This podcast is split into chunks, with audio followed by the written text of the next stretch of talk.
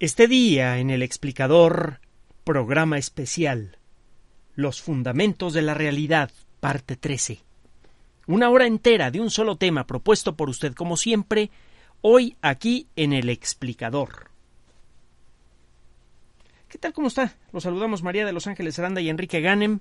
Este programa está marcado para el 6 de enero de 2014 y tenemos para usted una perspectiva interesante, inquietante sobre lo que es la física moderna y vamos a entrar en esta ocasión en eh, el eh, gran tema de la mecánica cuántica. Vamos a ver cómo a principios del siglo XX fue necesario replantearnos lo que significa el término entender de una manera muy profunda y eso ha generado de manera directa o indirecta un montón de cambios culturales espectaculares e inesperados. En la forma en la que vivimos todos los días, la forma en la que trabajamos, el tipo de cosas que creemos y queremos. Ese es el alcance de la ciencia. Afecta a toda la estructura de la sociedad. Por eso aquellas sociedades que le dan un buen lugar a la ciencia son sociedades que están progresando que están cambiando sus perspectivas. No hay, no hay forma de mejorar las circunstancias de uno si uno no está dispuesto a cambiar esas circunstancias. Y el gran generador de cambios intelectuales y materiales es la ciencia. El explicador arroba yahoo.com.mx, correo electrónico, Twitter, Enrique-Ganem, Facebook, Enrique Ganem, sitio oficial, y G G más, Enrique Ganem, el explicador. Y como siempre, el explicador somos María de Los Ángeles Aranda y Enrique Ganem. Gracias. Vamos a comenzar. Para empezar este programa quisiera redondear rápidamente una perspectiva de en dónde estamos parados ustedes y nosotros en este momento, para que vea el enorme cambio, el profundísimo cambio intelectual que ocurrió a principios del siglo XX.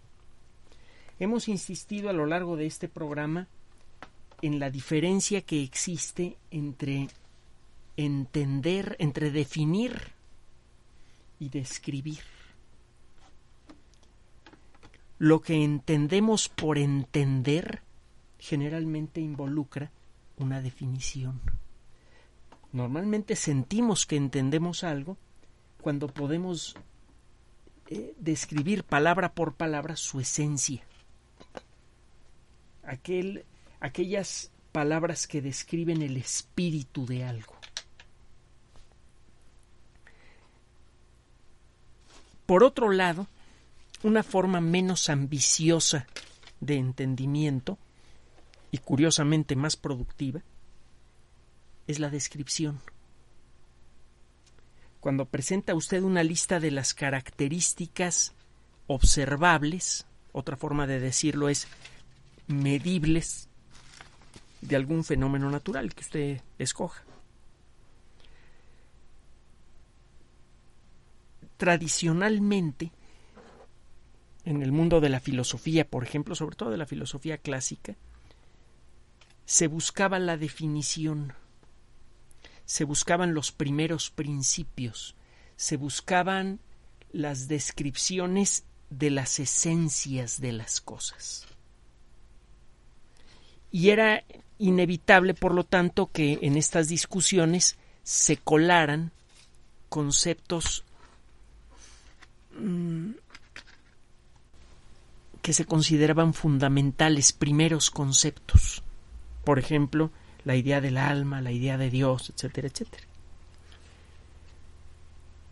La ciencia nace cuando dejamos de lado esa ambición cuando menos temporalmente, la ambición de conocer la esencia de las cosas y empezamos a tratar de describirlas. A lo largo de su historia, que es breve, la ciencia ha ido generando descripciones lo más precisas posible de los fenómenos naturales que estudia. Una descripción precisa incluye un mecanismo propuesto para explicar el funcionamiento de algo. Este mecanismo se entiende que no es una descripción de la realidad de un fenómeno, sino solo una aproximación. Ejemplo, la gravedad. Newton sabe que no está describiendo en forma esencial la naturaleza misma de la gravedad cuando publica su libro. Dice, existe una fuerza entre objetos que no sé de dónde viene.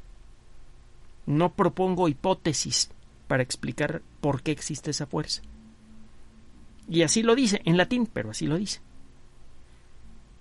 Yo sé que existe una fuerza y propongo que opera con base en estos principios matemáticos. Y además ofrezco esta herramienta matemática cuyos principios cualquiera puede verificar, que sirve para describir qué consecuencias tendría una fuerza de gravedad, por ejemplo, entre el Sol y la Tierra,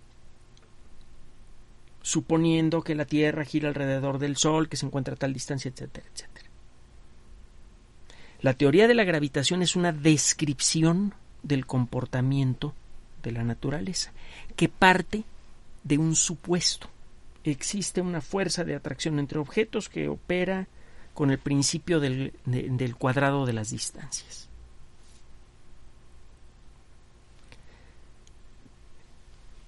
Con el paso de los años, este mecanismo se fue haciendo más, uh, más rico el crear un modelo matemático, eh, el tratar de explicar la existencia de, el, el, proponer la existencia de ciertos principios que gobiernan el comportamiento de algún aspecto de la naturaleza, el crear un modelo matemático basado en esa propuesta, y luego el someter ese modelo matemático al filtro de la observación y el experimento, empezó a brillar en forma espectacular en el siglo XIX. Fue cuando por primera vez, de manera realmente sistemática, se empezaron a crear modelos matemáticos para describir el comportamiento de las poblaciones biológicas, de eh, las reacciones químicas, de la emisión de calor. No es un accidente que la tecnología que ya podemos empezar a llamar moderna haya nacido en el siglo XIX. Las máquinas de alto poder, las primeras industrias basadas en conocimiento científico, industrias basadas en la química, colorantes, etcétera.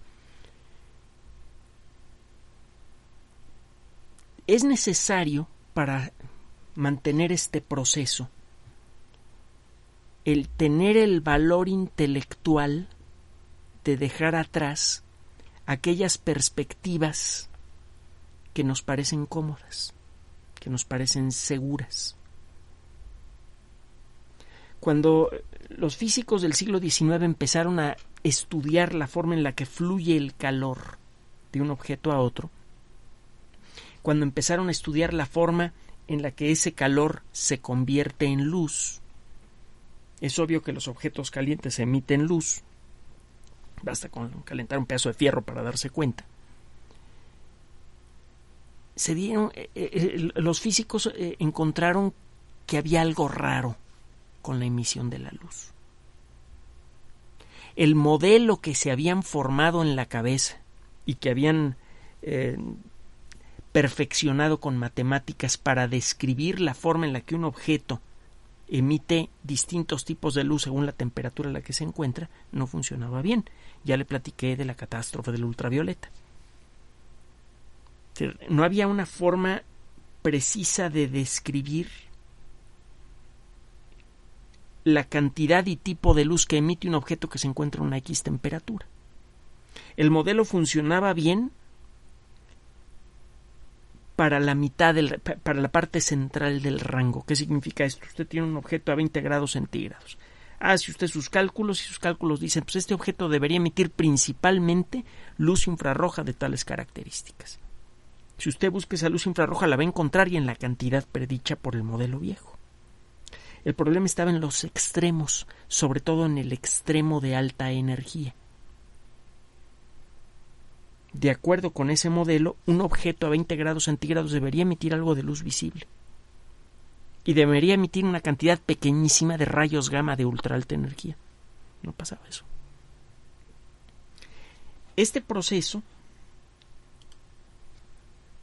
se fue retroalimentando con el proceso de generación de modelos. Yo genero un modelo que arranca con una explicación en palabras llanas, que pueden ser palabras muy precisas o, palabras muy informales, como las que conscientemente usamos en este espacio, y luego construye usted un modelo matemático que respete los principios de aquello que puso usted primero en palabras.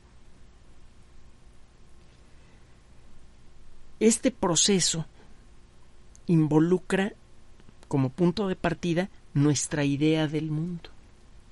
Nosotros queremos explicar cómo es que emite luz un objeto caliente. Pues tenemos que imaginarnos de alguna manera a los átomos como pequeños chochitos que en ciertas circunstancias absorben una cualidad que se llama energía y la reemiten en forma de luz. Casi casi nos imaginamos a unos chochitos que se hinchan cuando reciben energía y se deshinchan cuando emiten luz. Ese modelo imaginario, físico casi tangible, puede resultar engañoso. Esa es la principal eh, eh, la, principal sacudida intelectual que generaron la teoría de la relatividad y la mecánica cuántica. Para crear los modelos que luego se convierten en teorías con un fuerte contenido matemático en el mundo de la ciencia, tradicionalmente y de manera inconsciente acudimos a nuestra experiencia. Queremos pensar en los átomos, pensamos en ellos como granitos de arena chiquitos, con una forma y tamaño definidos. Eso es consecuencia de nuestra experiencia de la forma en la que nosotros vemos al mundo. Si usted tratara de explicarle a una persona que es ciega de nacimiento lo que es el color rojo,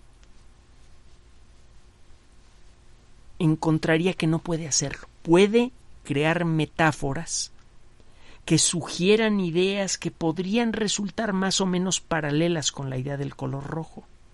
Nosotros asociamos el color rojo, entre otras cosas, con el calor. Los objetos muy, muy calientes decimos que están al rojo vivo.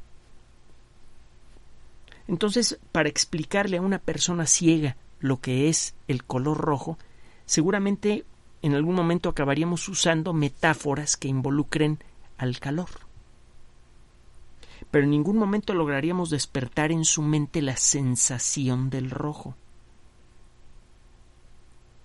De alguna manera, los seres humanos estamos ciegos ante la realidad, de nacimiento. Hay muchos fenómenos naturales que no podemos experimentar en carne viva. Por ejemplo, no podemos ver átomos.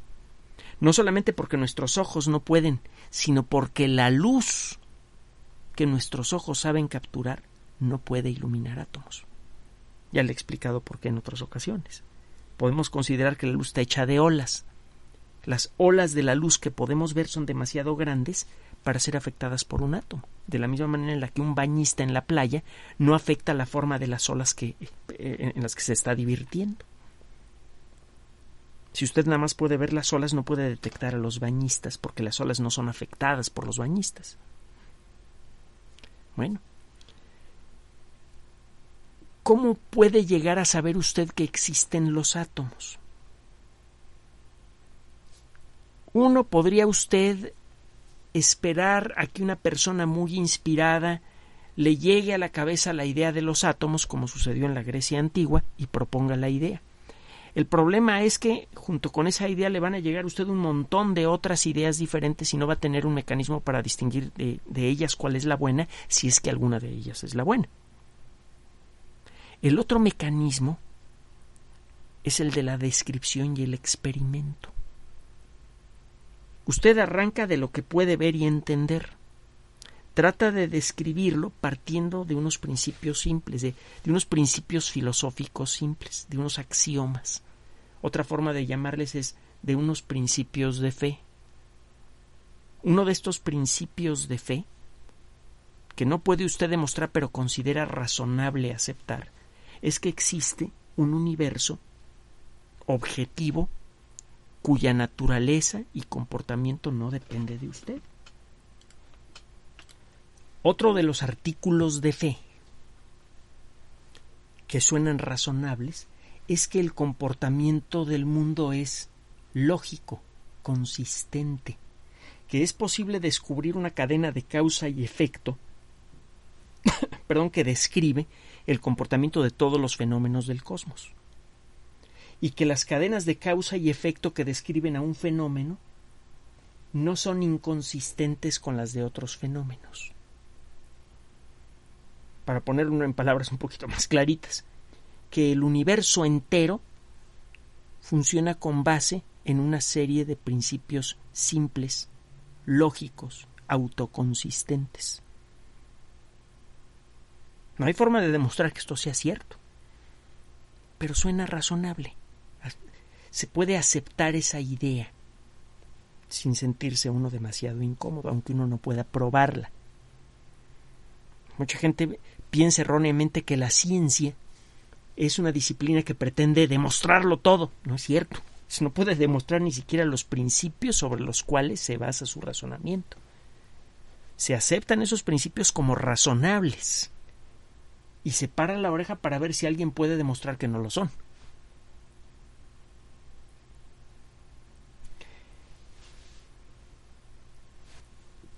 ¿A dónde nos ha llevado este, esta forma de trabajar?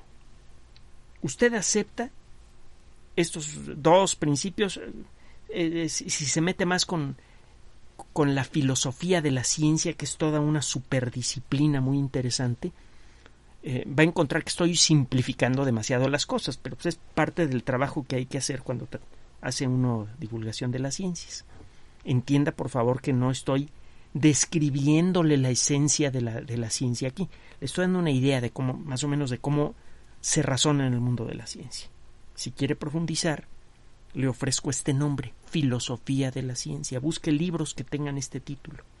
Va a encontrar que es riquísima la discusión sobre cuáles son los fundamentos básicos de la lógica científica. Pero bueno, regresando a nuestro tema. Nosotros, al aceptar esta idea, automáticamente estamos incorporando a las matemáticas en, el jaleo científico. ¿Por qué? Porque las matemáticas son una disciplina que nos permite representar con símbolos precisos y con ideas de transformación de esos símbolos también muy precisas cualquier idea lógica imaginable.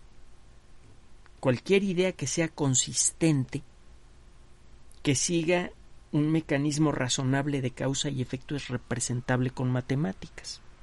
Y nosotros asumimos que el universo sigue un proceso razonable de causa y efecto para todas sus manifestaciones. Por lo tanto, en principio podremos representar cualquier idea sobre el funcionamiento del universo con matemáticas. Algunas son mucho más difíciles de representar que otras, por ejemplo, aquellas que tienen que ver con la biología. ¿Por qué? Porque se está lidiando con un fenómeno extraordinariamente complejo. Pero bueno, ya, ya, ya han entrado las matemáticas a la biología desde hace algunas décadas y, con bastante éxito. Y cada día se vuelve más matemática la biología. El proceso para ir descubriendo un poquito más de la naturaleza en cada, eh, eh, en cada generación, involucra el concentrarse en algún fenómeno natural, por el motivo que sea, por interés profesional, por necesidad, lo que usted quiera. Y ver de qué manera puede usted describir ese fenómeno con ideas, de preferencia representadas con matemáticas, pero con ideas que sean consistentes con aquello que ya ha verificado usted antes. Usted construye una explicación precisa, un modelo que pretende describir a un fenómeno, ese modelo es una teoría. Y el primer requisito de esa teoría es que se acomode razonablemente bien aquellas cosas que usted ya demostró de manera razonable que son ciertas. Lo que sigue es que usted pueda hacer predicciones de fenómenos que nunca han sido vistos antes con base en su teoría. Si su teoría predice un fenómenos que no han sido vistos antes y lo hace con el suficiente detalle para saber qué experimento o qué observación hay que realizar para buscar esos fenómenos, si hace eso y los fenómenos existen, entonces la teoría ya queda acomodada en el rompecabezas de la ciencia, en el creciente rompecabezas de la ciencia. De vez en cuando va armando usted eh, eh, sus explicaciones del mundo, hace lo posible por garantizar que sean matemáticamente consistentes con las cosas que ya sabía antes, y de vez en cuando se detiene y dice, bueno, ¿esto qué me está diciendo sobre la naturaleza de las cosas? ¿Qué me está diciendo todo este galimatías matemático que he conjuntado hasta finales del siglo XIX sobre la naturaleza de la materia, sobre la naturaleza de la luz? Para finales del siglo XIX, las matemáticas habían acorralado a los físicos. La descripción matemática de cómo se emite la luz se había convertido en un verdadero problema. En 1838, Michael Faraday, este caballero con un buen talento matemático, pero con un talento práctico excepcional, sabía construir aparatos de laboratorio eh, que o podían ilustrar muy bien lo que sus colegas no podían describir con facilidad, o incluso llegaban a presentar fenómenos nuevos desconocidos para la ciencia. En 1838, Michael Faraday descubre los rayos catódicos. En un circuito eléctrico, puede encontrar usted en ciertas circunstancias dos cables que representan a los polos eléctricos de una batería conectada al circuito. El cable por donde circula la corriente negativa, el cable que está conectado a la parte negativa de la batería, le llama a usted el cátodo el cable que está conectado a la parte positiva de la batería del circuito eléctrico que está usted fabricando le llama ánodo. Lo que Michael Faraday descubrió es que si fabricaba una ampolla de vidrio en la que metía dos cables que no se tocaban provenientes de un circuito eléctrico, y metía una cantidad importante de electricidad, de esos cables que no se tocaban salía algo. Esta ampolla de vidrio le sacaba usted todo el aire que, pudiera. trataba de, sacarle todo, todo el aire. Siempre quedaba una pequeña cantidad en su interior. Y a la hora de hacerle pasar electricidad se veían unas manchas de luz fantasmal.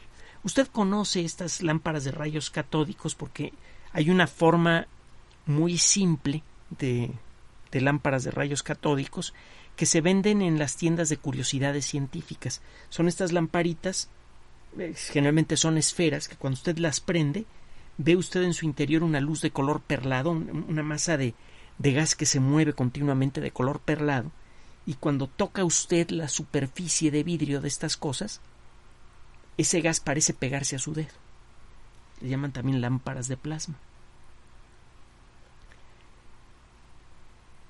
A la hora de hacer algunas pruebas con eh, el, tubo de rayos catódicos inventado por Michael Faraday, otros investigadores se dieron cuenta que había un tipo de rayos como de luz invisibles que parecían formarse en el interior del tubo de rayos catódicos. Cuando esos haces de luz invisible golpeaban contra el vidrio de un extremo de esta lámpara, el vidrio empezaba a emitir una luz verdosa. Es un fenómeno interesante, divertido. Para tratar de explicar cómo era posible la emisión de luz a partir de electricidad, era obvio que se necesitaba encontrar la manera de crear una teoría con una fuerte base matemática que explicara cómo se emite la luz y que esa teoría de alguna manera incorporara la electricidad. Y ahí había un ejemplo claro de cómo la electricidad se puede convertir en luz. Bueno, ¿qué fórmula lo describe? Poco a poco empezó a quedar claro que la luz es una forma de manifestación, es una manifestación de este concepto que comenzó a manejarse en el siglo XIX, el concepto de la energía. De esta cualidad que cuando la tiene un cierto objeto, le permite a ese objeto hacer cosas, por ejemplo, moverse, por ejemplo, calentarse, por ejemplo, emitir luz. Las descripciones, descripciones de la natural, del funcionamiento de la energía se empezaron a refinar, al punto de que las descripciones matemáticas de la forma en la que fluye la energía en un objeto caliente permitieron calcular con precisión qué características debería tener una máquina para producir movimiento a partir de la energía del calor en forma eficiente. Cuando Watt empezó a hacer sus trabajos importantes, ya existían las máquinas de vapor, pero eran escandalosamente ineficientes. Había que quemar una cantidad enorme de madera o de carbón para que la máquina produjera un movimiento que servía pues, a lo mejor para mover una sierra, para cortar eh, troncos, alguna cosa así, pero no, no se podía no generaban mucha fuerza esas máquinas, no se les podía utilizar para hacer cosas interesantes. Watt se pone a estudiar en detalle los principios del calor, a describir la forma en la que el calor fluye en un objeto y establecer ciertas reglas fundamentales. Con base en esas reglas, empieza a diseñar nuevas máquinas de vapor y esas máquinas de vapor resultaron ser mucho más eficientes que las anteriores. Este, esta manifestación práctica reveló que Watt estaba en lo correcto que efectivamente las máquinas diseñadas con base en esos principios que él había representado con matemáticas eran mejores porque de alguna manera las ideas detrás de las matemáticas eran correctas. La explicación de Watt sobre el flujo del calor, la explicación, las explicaciones que se daban sobre termodinámica al principio resultaban más o menos fáciles de entender, había buenas metáforas mentales que permitían entender qué es lo que expresaban las fórmulas que servían para diseñar a las máquinas de la época, por ejemplo. Cuando se empezó a tratar de explicar la forma en la que se emite la luz, empezaron a aparecer los problemas. Gustav, Gustav Kirchhoff, uno de los grandes nombres del mundo de la física, es el que descubrió el problema de la eh, de lo que luego se llamó la catástrofe ultravioleta, de lo que ya hemos hablado. Otra persona que eh, tuvo una una vida dura y este y que fue víctima de lo que ahora ya sabemos que es una enfermedad molecular y empezamos a tener tratamiento para ella, el trastorno bipolar.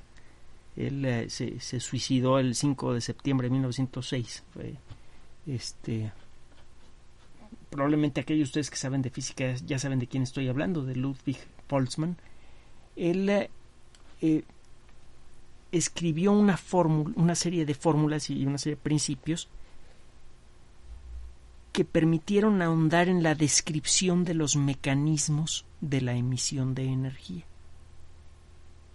Si usted quiere explicar con matemáticas precisas cómo es que un pedazo de metal emite calor después de haberlo metido a un horno, se da cuenta que tiene que incorporar el concepto de energía, el concepto de luz. Y si agarra ese cubito de metal caliente y lo mete a un laboratorio para medir la forma en la que va irradiando energía, encuentra que los modelos matemáticos clásicos no funcionan. Ese cubito, cuando ya está relativamente frío, debería seguir emitiendo luz visible y no lo hace. A la hora de tratar de darle coherencia al modelo matemático que pretendía explicar la forma en que, los cubitos de, metal emiten luz, los físicos encontraron bueno que necesitaban una mejor teoría para explicar cómo fluye la energía en los átomos de un objeto. Cuando yo caliento un objeto le estoy dando energía y esa energía es emitida en forma de luz. Bueno, si, si no puedo predecir correctamente la forma en la que va a emitir calor un pedazo de metal que se está enfriando, entonces necesito entender mejor, describir matemáticamente mejor la forma en la que un átomo absorbe y emite energía. Ah, bueno, pues es otro problema más, vamos a atacarlo. Nadie le hallaba la respuesta a, cómo explicar la forma en la que cada átomo absorbe y emite energía para resolver el problema de la catástrofe ultravioleta. Hasta que un día un investigador eh, muy original, un tipo, ya se lo he platicado en otras ocasiones, muy eh, eh, correcto, muy preciso, de naturaleza conservadora, políticamente fue conservador. Científicamente fue un gran innovador. Eh, en ese sentido es eh, hay una cierta paradoja involucrada en todo esto. Eh, una persona buena además, pero que sufrió terribles consecuencias por las circunstancias que le tocó vivir y también en parte por su, su propia perspectiva conservadora. Me refiero a Max Planck él propone una idea que matemáticamente se ve completamente inofensiva. Propone una fórmula que es todavía más simple que la famosa E igual a mc al cuadrado de Einstein. Él dice que E es igual a h nu. Nu es una letra del alfabeto griego que se describe como una especie de B chica.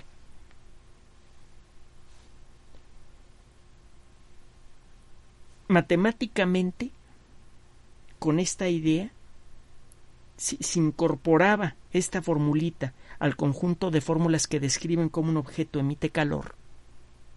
Las otras fórmulas ya habían sido verificadas en, laboratorios y en talleres, diseñando máquinas que funcionaban muy bien, etcétera, etcétera.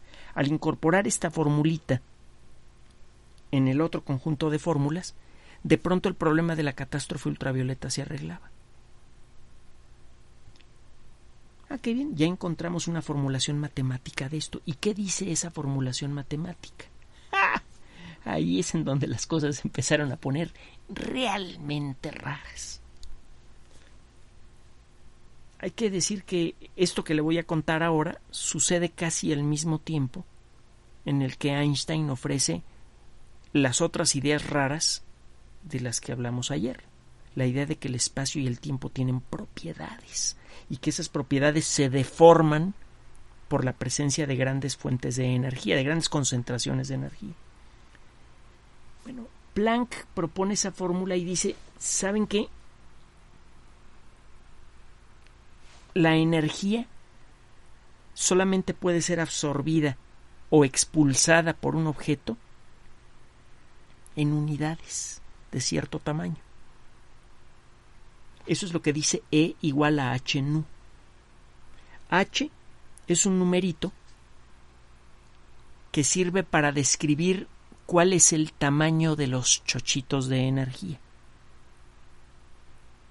Esa constante se llama constante de Planck, que propone este caballero precisamente. Y es una constante tan fundamental de la naturaleza como la c de E igual a mc al cuadrado. c representa la velocidad de la luz en esa fórmula y h representa al, al, tamaño de los granos de energía que se pueden admitir o expulsar de un átomo. Eh, el otro término de la fórmula de Planck, la nu, representa a la frecuencia.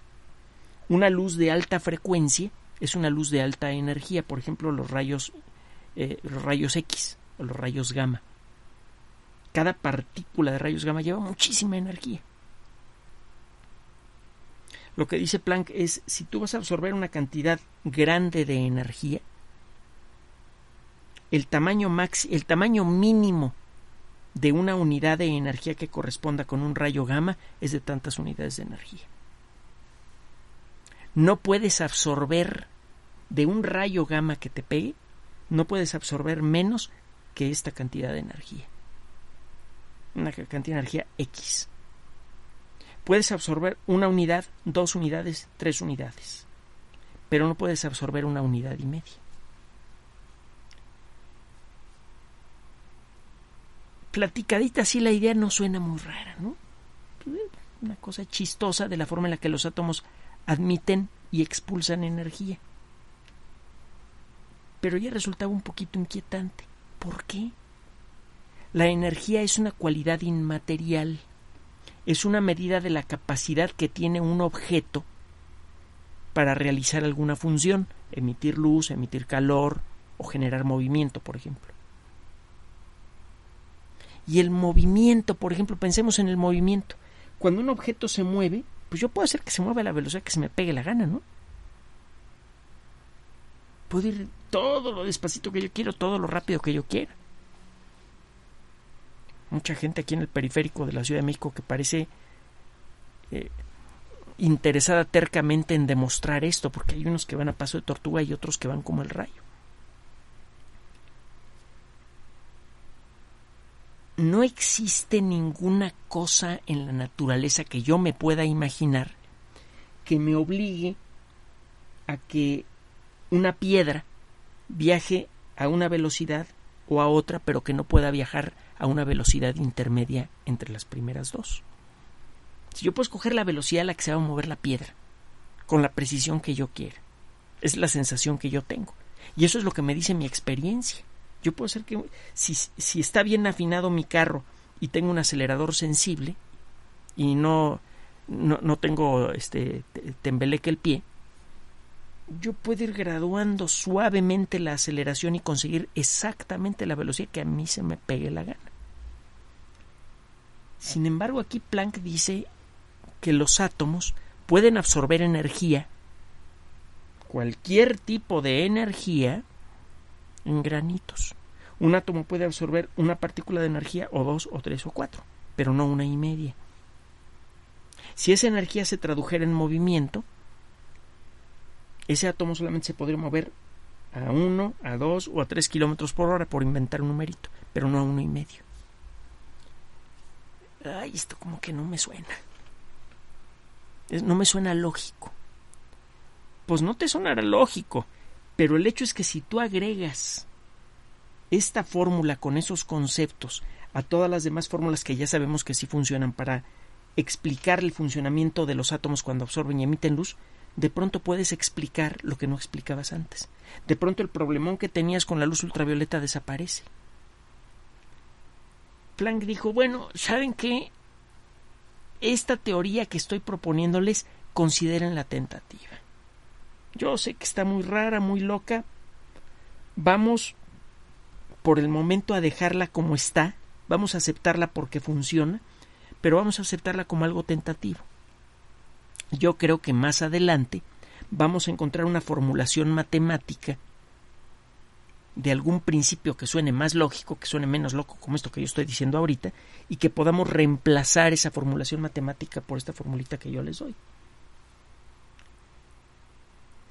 él, llegó a decir casi con estas palabras, es un truco matemático que no tiene nada que ver con la realidad. Aguas. Porque a final de cuentas, si un truco matemático funciona, es algo que hemos tenido que aprender a, a trancazos en el siglo XX, si un truco matemático funciona para describir algo de la naturaleza, eso significa que hay algo en la naturaleza que nosotros no habíamos considerado antes. Los trucos matemáticos funcionan porque están revelando algo desconocido de la naturaleza. No hay forma de demostrar esto que acabo de decir, pero si usted acepta los principios que le dije hace rato, que la naturaleza funciona en forma lógica y que esa lógica siempre es representable con matemáticas, si tiene un truco matemático que de pronto arregle una teoría que no funcionaba, pues es que ese truco matemático directa o indirectamente le está revelando algo del funcionamiento real de la naturaleza.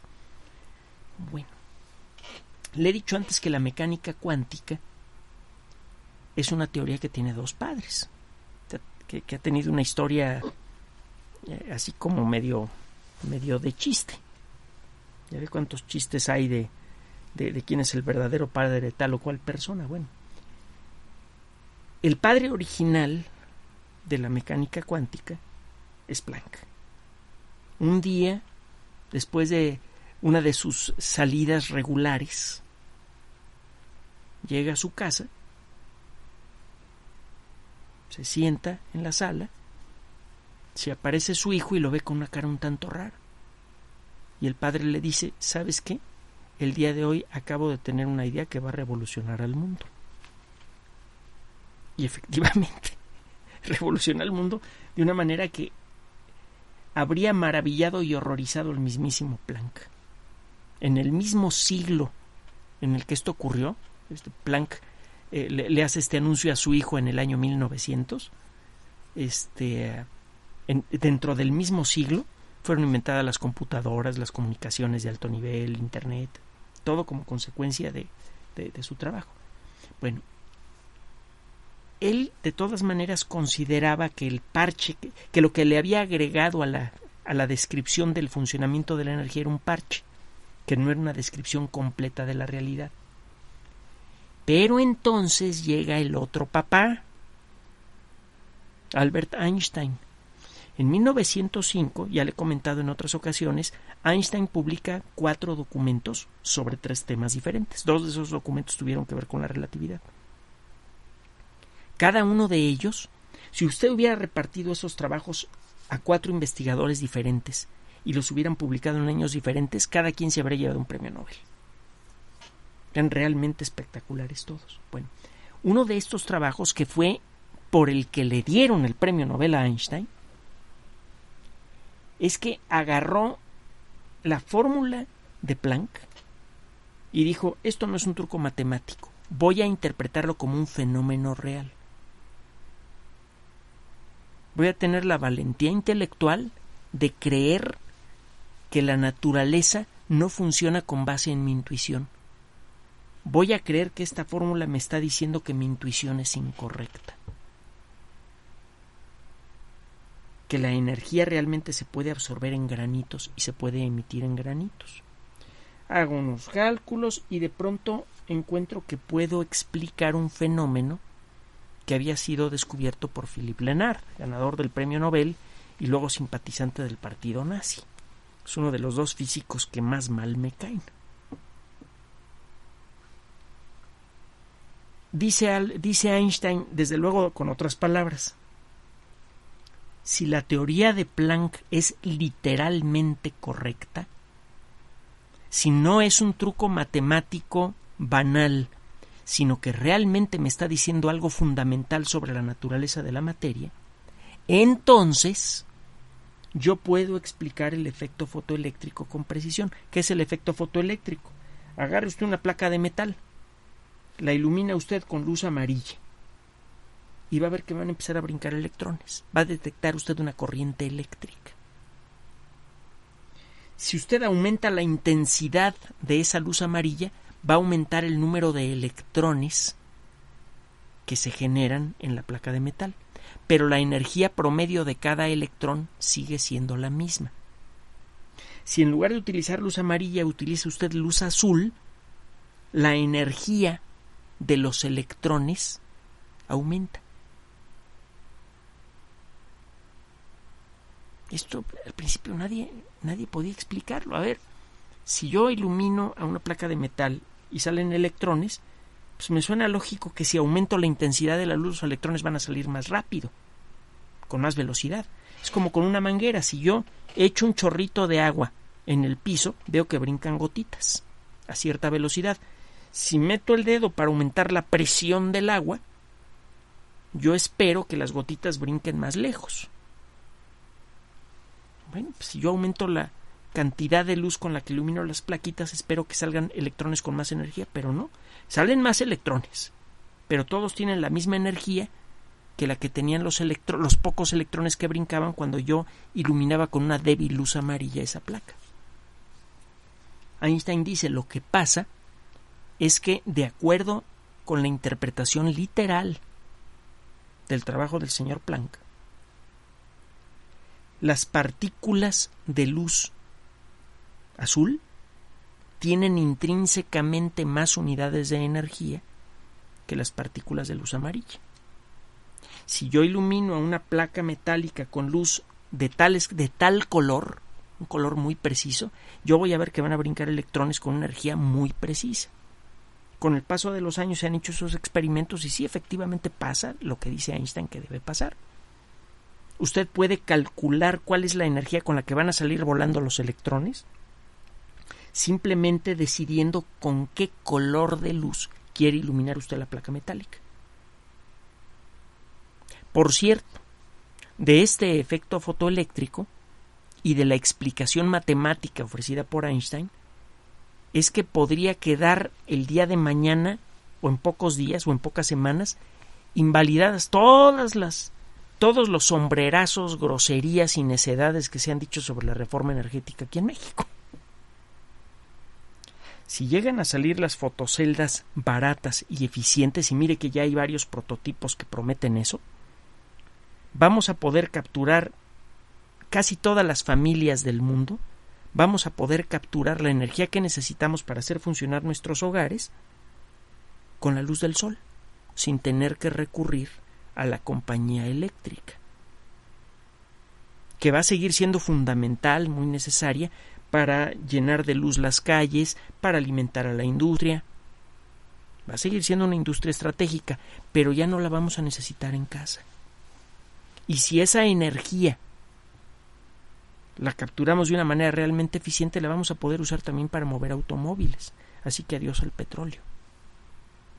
O cuando menos adiós al petróleo como fuente de energía, que es el principal uso del petróleo. De energía de movimiento. Fíjese el alcance que puede tener unos cuantos garabatos en el papel. Bueno, regresando a, este tema. A partir de este momento, los físicos empezaron a razonar poco a poco de manera diferente. A partir de mil, eh, en 1905 eh, ocurrieron cambios muy profundos en la forma en la que se pensaba en el mundo de la física. Y eso tuvo un efecto al principio muy local, solamente algunos físicos empezaron a concebir al mundo de manera diferente, pero ahora usted y yo y todo mundo piensa de manera diferente como consecuencia de lo que hicieron estas personas. Nos dimos cuenta que la lógica de la naturaleza no tiene que ser nuestra lógica. Nosotros le llamamos lógico a aquello que podemos explicar en palabras llanas que representan fenómenos de nuestra experiencia. La materia está hecha de átomos. Bueno, pues yo puedo, en una plática, eh, generar la imagen mental de un átomo como una pequeña caniquita. Y si la eh, la, amplío con la imaginación, puedo imaginarme que la orilla de la caniquita es una nube de electrones y que en el centro hay unas bolitas más chicas que son el núcleo atómico. Suena lógico, es fácil imaginar un átomo así. Es fácil explicar muchos fenómenos atómicos importantes con esa imagen mental, imaginándome al átomo como una bola que cuando la amplío, la amplifico con mi cabeza está hecha de chochitos unos chochitos muy chiquitos que son los electrones que dan vueltas alrededor del átomo y otros chochitos más grandes que son los protones y neutrones. Puedo incluso describir el funcionamiento de la energía nuclear. Es muy fácil. Si yo me imagino que los chochitos que forman el centro del átomo son pequeñas esferitas, y me imagino a los protones de color rojo y a los neutrones de color blanco, como los ilustran en muchos libros de física, puedo generarle la imagen mental siguiente. Los protones rojos todos tienen carga eléctrica positiva. Usted y yo y todos sabemos o deberíamos saber que las cargas eléctricas iguales se repelen. Bueno, para que estos chochitos increíblemente diminutos se encuentren pegados unos a otros en el centro del átomo, se necesita una cantidad de energía brutal. ¿Por qué? Porque recuerde que la repulsión eléctrica entre dos partículas de la misma carga aumenta rápidamente al disminuir la distancia. Aumenta con el cuadrado de la disminución de la distancia. Si yo tengo, mido, tengo dos partículas con carga eléctrica positiva y mido su repulsión eléctrica a un metro de distancia, me da un cierto numerito.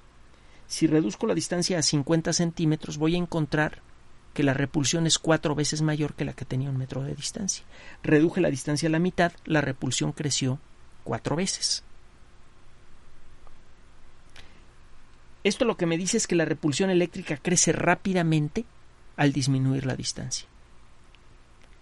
¿Cuánta repulsión eléctrica hay entre dos protoncitos que se encuentran pegados en el centro del núcleo del átomo?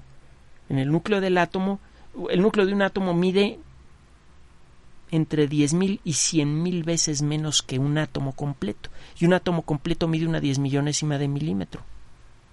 El núcleo es increíblemente pequeño. Si la distancia entre los protones del núcleo es tan chiquitititita, la fuerza de repulsión tiene que ser grandototototota. Debe existir otra fuerza que mantiene pegados a los protones. Pues sí, la fuerza nuclear fuerte. Muy bien. ¿Qué pasa cuando yo agarro un, átomo de uranio que tiene muchos protones? Tiene 92 protones. la cantidad de repulsión eléctrica que tiene que haber ahí es fenomenal. La cantidad de energía necesaria para mantener al núcleo pegado debe ser fenomenal. Si yo consigo romper ese núcleo, parte de esa energía se ve en forma de calor. Y de otras cosas que salen volando, neutrones y cosas así. Yo puedo generarme la imagen mental apropiada para describir un fenómeno como la radioactividad utilizando elementos de la vida diaria. Yo me imagino caniquitas. Es fácil hacer eso. Sí, pero en 1905 nace, la teoría, nace la teoría de la relatividad y se estabiliza la mecánica cuántica. Entre 1900 y 1905 la mecánica cuántica fue una curiosidad matemática no mucha gente intentaba darle sentido físico a las fórmulas de Planck, simplemente veían ¿funciona o no? Si yo incorporo la fórmula de Planck en la, descripción de la electricidad, ¿funciona bien? ¿Funcionan mejor las cosas? Sí. Si yo incorporo esta fórmula para describir la fórmula que se emite luz, ¿funcionan mejor mi descripción de cómo se emite la luz? Sí. Ah, pues padre. ¿Qué significa? ¿Quién sabe? En 1905, y por la obra de un solo hombre, Einstein, de pronto nos vemos obligados a darnos cuenta que muchas veces el universo opera en contra de nuestra intuición que está basada en nuestra experiencia diaria. El espacio y el tiempo casi no los podemos concebir como cosas. De hecho, no las podemos concebir como cosas. No podemos imaginarnos que el espacio tenga geometría. Ya se lo decía yo ayer. El imaginarse un cubo de espacio al del que ha sacado usted todo, incluyendo las partículas de aire, todos los átomos de aire, de oxígeno, de nitrógeno, es mentalmente lo mismo que imaginarse la nada. La nada en el sentido más absoluto. El espacio vacío y la nada son indistinguibles en nuestra mente. Einstein dice, no, no, no, hay diferencia entre el espacio vacío y la verdadera nada. La verdadera nada, quién sabe si exista, pero el espacio vacío tiene cuando menos propiedades geométricas. El espacio puede estar desprovisto de todo lo que ustedes quieran y sigue teniendo una realidad como objeto, porque tiene propiedades. y el tiempo también. Ah, ¿Qué? ¿Es necesario repetirse eso continuamente? Y a cada rato nos volvemos a atorar y volvemos a preguntar, ¿qué? A ver, vuélvemelo a repetir porque no entendí nada. ¿Sabe qué es lo que está pasando cuando cae usted en esa situación que es muy natural que le pasa a todo mundo? Está tratando de generarse una imagen mental de la naturaleza del espacio recurriendo a metáforas de todos los días. Puede hacer trampa e inventarse metáforas como las que le he presentado en otras ocasiones. Imagínese que el espacio es como una gelatina mágica ultra transparente. El hecho de que no la pueda ver no significa que no exista. Si usted está si usted dibuja en el interior de esta gelatina una rayita perfectamente recta, usted no puede ver a la gelatina, nada más puede ver a la rayita, la ve recta. Si usted tuerce con las manos la gelatina, verá que esa rayita se tuerce también. Si usted no sabe que alguien torció esa gelatina, va a decir, mira qué rara esta raya, este haz de luz que debería ser recto, mira qué forma tan rara tiene. No es porque el rayo se haya desviado, sino porque la gelatina en la cual está dibujado ese rayo está desviado. Se puede empezar a utilizar ese tipo de metáforas, pero ya no funcionan tan bien como antes. Si esas metáforas las extiende usted mucho, dejan de funcionar. Nos empezamos a dar cuenta que estábamos llegando, nuestro conocimiento sobre la naturaleza del mundo físico estaba llegando a un límite, un límite filosófico, el límite de nuestra experiencia. Hasta ese momento, para describir las ideas que tenían los físicos sobre la naturaleza del mundo, podía uno imaginar chochitos, cubitos de gelatina y otras cosas que forman parte de nuestra experiencia diaria. Pero a partir de ese momento, de 1905, las metáforas necesarias para describir lo que las matemáticas nos decían empezaban a fallar.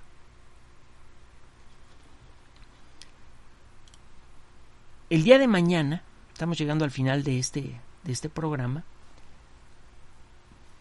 vamos a ver cómo a partir de 1905 y como consecuencia de la estabilización de la mecánica cuántica que consiguió Einstein y de la, eh, de la presentación en público de la teoría de la relatividad, empezaron a aparecer diferencias entre la descripción matemática de los fenómenos de la naturaleza y la interpretación platicada. De hecho, a lo largo del siglo XX, sobre todo de la primera mitad del siglo XX, hubo grandes discusiones y que involucraban algunas de las mentes más brillantes de toda la historia sobre la interpretación de lo que decían las matemáticas. Nunca antes había ocurrido eso desde que las matemáticas entraron al mundo de la ciencia, hasta antes de, de 1905, era fácil imaginar lo que decían las matemáticas, incluso las más complejas.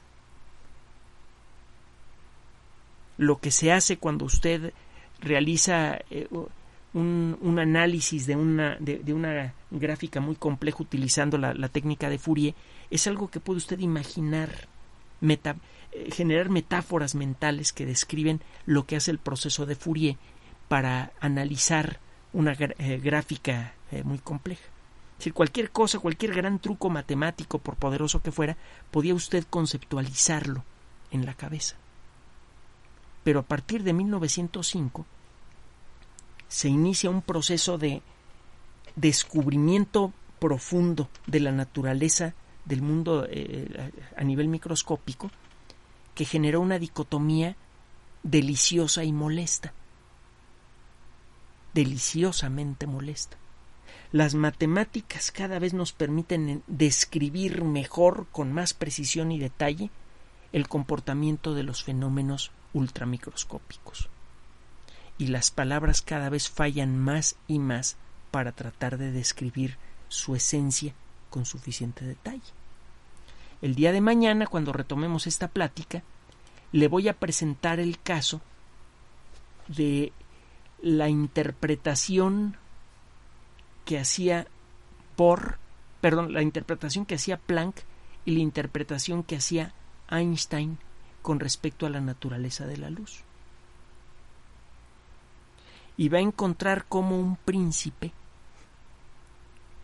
demostró matemáticamente que dos ideas expresadas en palabras y que son mutuamente exclusivas son en realidad dos variantes diferentes de la misma esencia.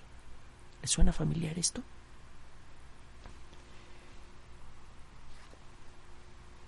Estamos a punto de terminar esta serie. Mañana vamos a narrar un poco lo que fue la historia temprana de la mecánica cuántica. Vamos a, esquematizar algunos de sus grandes triunfos en la segunda mitad del siglo XX.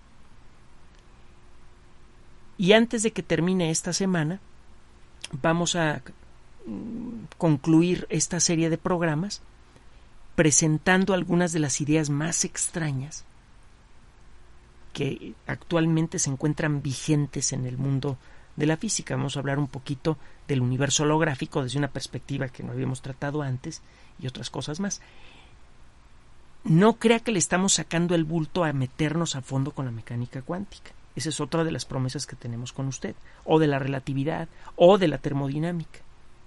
A lo largo de este año vamos a aumentar el número de programas especiales y haremos en algunos casos series de dos, tres o cuando mucho cinco programas dedicados a un solo tema y no nada más de física. Hay muchos grandes temas muy atractivos que se están desarrollando rápidamente en estos meses. Así que considere usted que esta larga serie de programas que utilizamos para el final de, de 2013 y principios de 2014 como un antecedente de lo que está por venir. Gracias por su atención. Recuerde el explicador arroba yahoo.com.mx, correo electrónico, Twitter Enrique-Ganem, Facebook Enrique Ganem, sitio oficial y G G más, Enrique Ganem, el explicador. Recuerde que el explicador somos María de los Ángeles Aranda y Enrique Ganem y este año vamos a incorporar cambios más sustanciales, los cambios que le venimos prometiendo desde hace tiempo eh, los va a ver usted eh, a lo largo de este año en nuestra página web. Gracias por su apoyo, gracias por su constancia, gracias por su confianza.